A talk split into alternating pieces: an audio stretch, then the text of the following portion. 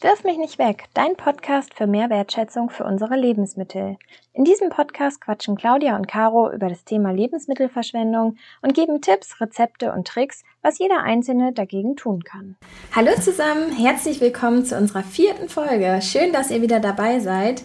Ich bin Claudia und ich möchte heute mit Caro zusammen über ein ganz wichtiges Thema sprechen, und zwar über die Folgen von Lebensmittelverschwendung. Aber erstmal vorweg, ich hoffe, ihr hört, dass wir jetzt ein neues Mikrofon haben. Mhm, wir sind jetzt richtig professionell und der Ton ist endlich ein bisschen besser. Ähm, hallo auch von mir, du sagst es ja schon. Wir wollen heute über die Folgen von Lebensmittelverschwendung sprechen. Wir haben ja schon ganz viel über die Zahlen und Fakten gesprochen und schon ein paar Tipps und Tricks gegeben und wollen jetzt mal halt sagen, wieso eigentlich das Ganze? Wieso soll ich mich gegen Lebensmittelverschwendung engagieren? Wieso soll ich den schrumpeligen Apfel vielleicht zu Apfelmus verarbeiten? Und was bringt es denn, wenn ich Lebensmittel rette? Dazu greifen wir mal ganz zurück auf den Anfang der Produktion von Lebensmitteln. Ja, eigentlich ist es ganz einfach, wenn wir uns mal anschauen, was alles in dem Lebensmittel drinsteckt. Ähm, man sieht dass da so einiges echt zusammenkommt. Ja, genau. Also die Erdbeere wird erstmal angepflanzt, sie benötigt Saatgut, Wasser zum Wachsen, Dünger, Pflanzenschutzmittel, Arbeit und auch natürlich Zeit.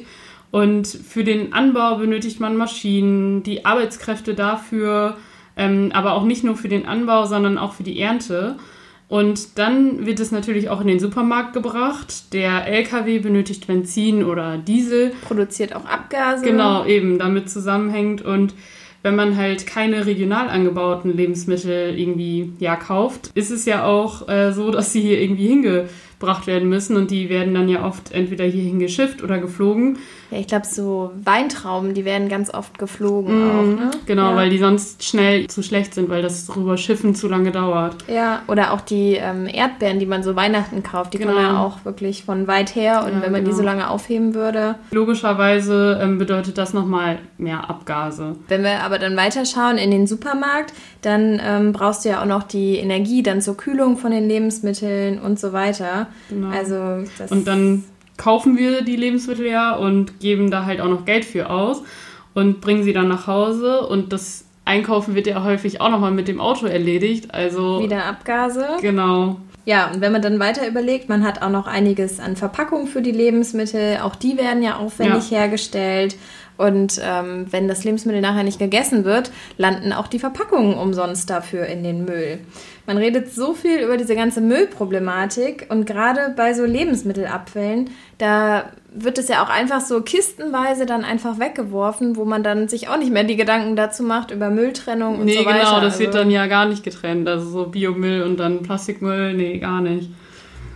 Und das ist ja auch nur der Energieaufwand für die pflanzlichen Lebensmittel. Ne? Also ähm, das Ganze muss man sich dann ja auch noch für tierische Lebensmittel überlegen. Ja, da kommt dann noch Futter dazu genau. die. Ställe müssen auch nochmal sauber gemacht werden. Genau. Und Tiere beim Futter werden transportiert. Ja. Genau, und beim Futteranbau kommt ja eigentlich genau das nochmal hinzu, was bei pflanzlichen Lebensmitteln ja passiert. Also gerade irgendwie bei Futter ist es ja so, dass Soja... Ähm ja, zum einen das und ich meine, das, was auch an Getreide und so weiter verfüttert würde, würde man das direkt essen, hätte man man ja. Ja auch diese ganzen ja. Verarbeitungsstufen gespart. Ne? Genau. Ja. ja, stimmt. Wenn Fleisch und sowas in der Tonne landet und auch Milchprodukte, die werden ja auch ziemlich aufwendig produziert, dann ähm, muss man sich einfach mal Gedanken auch über diese Umweltfolgen dabei machen. Ja, ganz abgesehen davon, dass halt auch ein Tier umsonst gestorben ist. Ja, das stimmt landen Lebensmittel also am Ende dieser ganzen Wertschöpfungskette im Müll, dann waren eigentlich alle Ressourcen, die wir jetzt so ja. in den letzten paar Minuten aufgezählt haben, wirklich umsonst dafür. Ne? Also das ja. ist echt einfach krass. Und es gibt ähm, auch dieses Konzept vom virtuellen Wasser.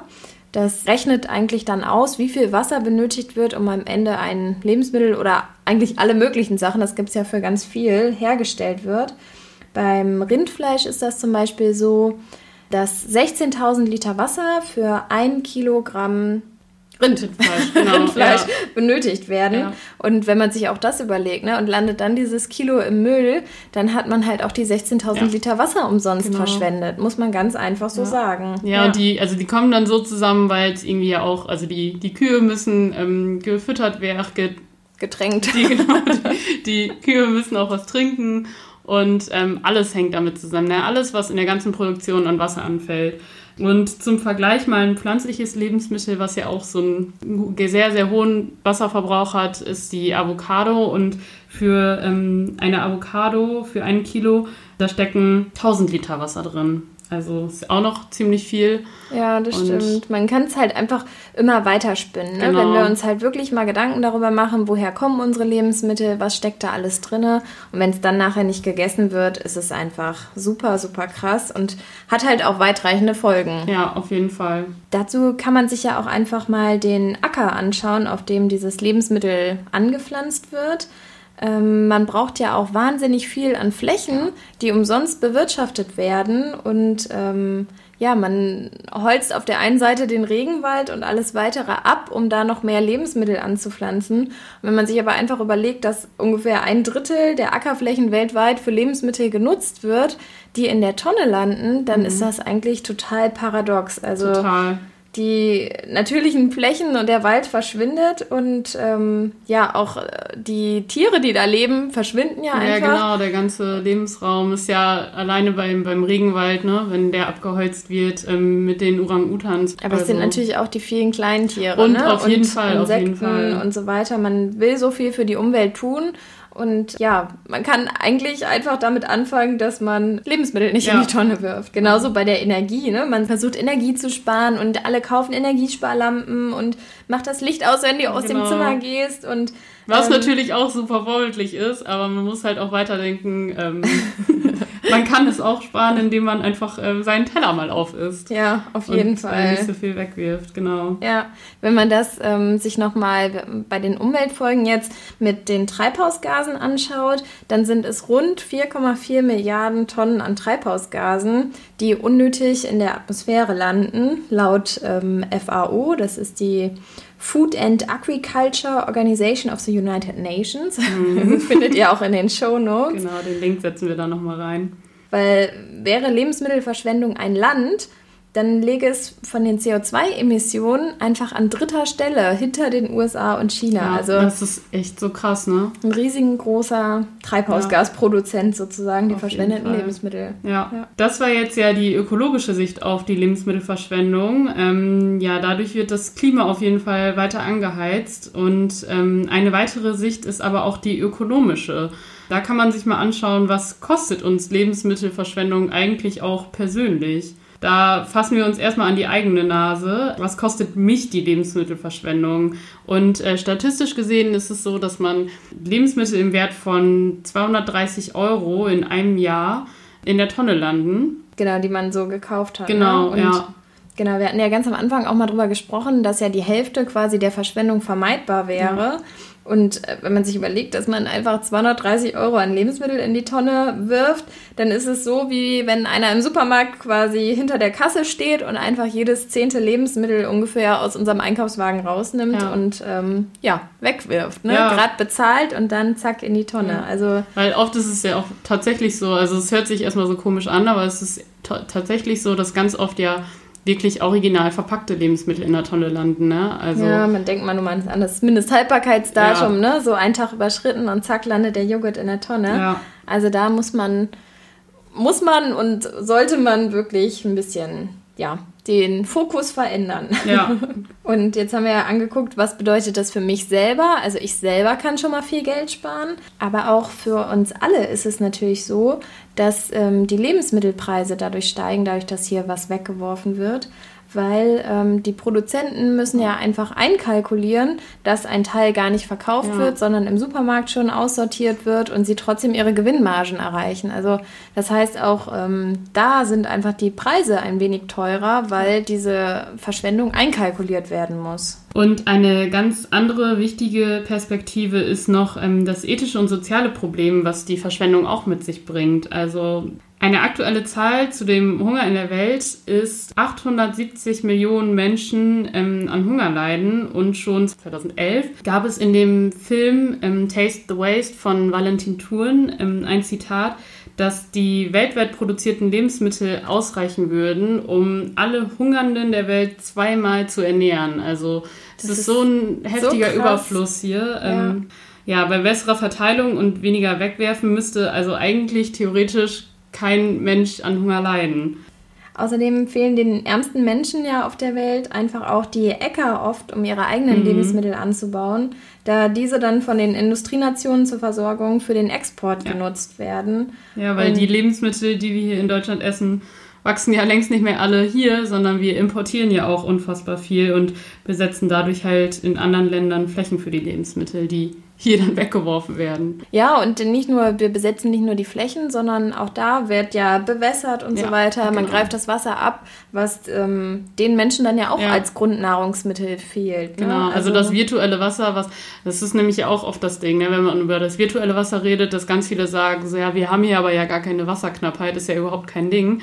Ähm, wenn man das dann bedenkt, dass man dann wirklich auch das Wasser oder nutzt, was in Ländern wirklich mit Wasserknappheit ähm, fehlt, ist es halt schon wirklich auch ein großes globales Problem, ja. würde ich mal sagen. Ja, Und, definitiv. Ähm, ja, wenn wir einfach unsere Nachfrage ein bisschen reduzieren würden, indem wir einfach das, was wir bekommen, auch aufessen, dann würden da auch wieder Flächen für den heimischen Markt ja, frei werden. Ne? Genau. Und es gibt ja auch immer noch eine krass steigende und wachsende Weltbevölkerung. Und allein vor dem Hintergrund ist natürlich wichtig, dass man die Flächen, die man schon als Ackerflächen hat, auch dann wirklich richtig nutzt. Ja. Weil auch meistens ja nicht mal die Menschen, also aus den Ländern, wo wir importieren, direkt davon profitieren, dass wir ähm, daher Lebensmittel einkaufen.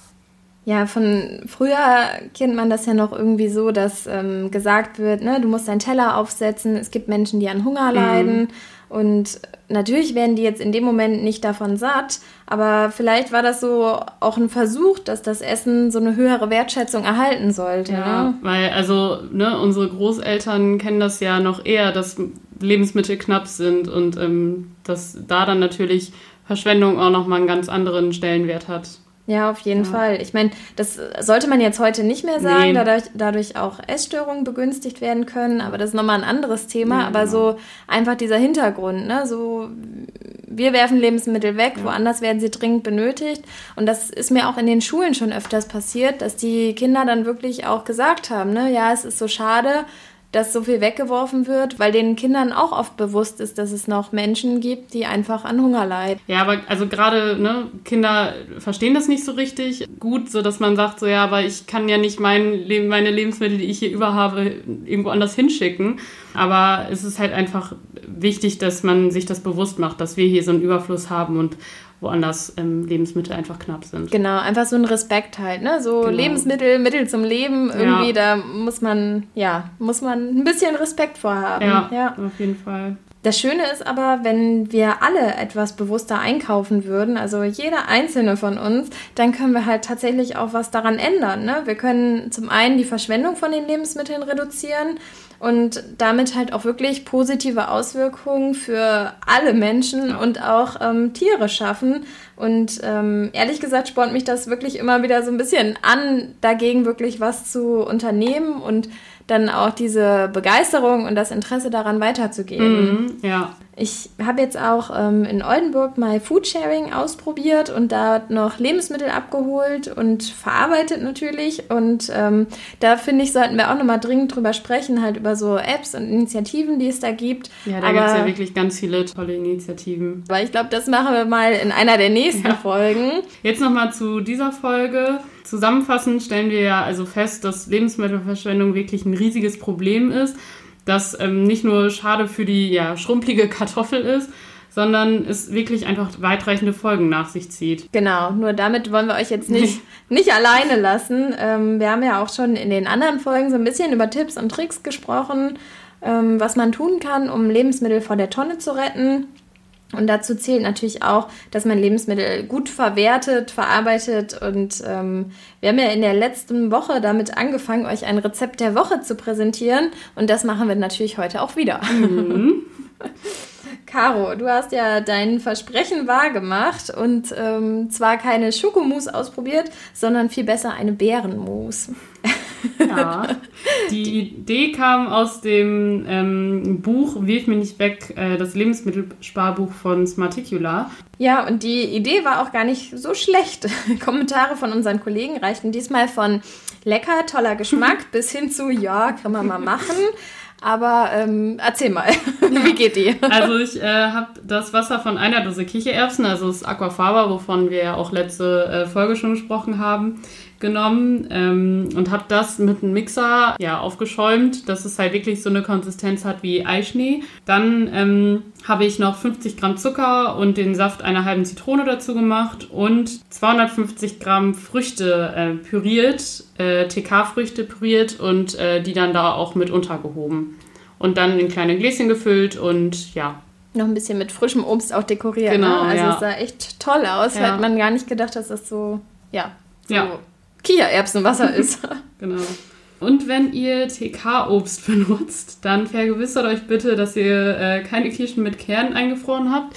Das funktioniert nämlich nicht so gut. Ich habe es tatsächlich ähm, nämlich von äh, hier, wir haben hier immer frische Kirschen eingefroren und die wurden vorher nicht entkernt. Ähm, habe natürlich vorher, ja, damit funktioniert es dann natürlich nicht so gut. Ich habe es mit dem Pürierstab püriert und habe mich schon gewundert, warum das so laut ist.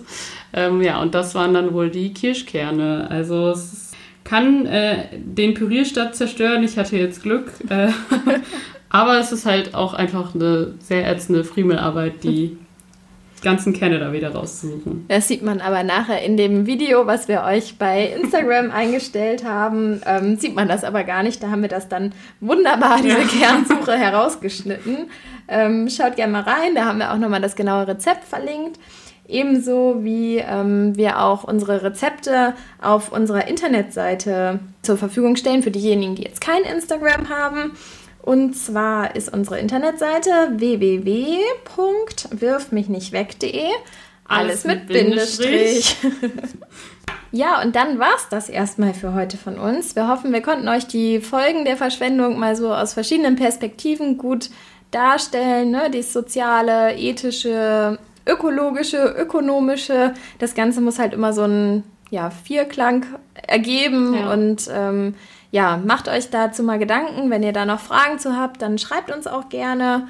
Und Genau, dann, oder auch wenn ihr andere Anregungen noch habt, könnt ihr uns natürlich auch gerne schreiben. dann hören wir uns in zwei Wochen wieder. Bis dahin. Bis Tschüss. Dann. Tschüss.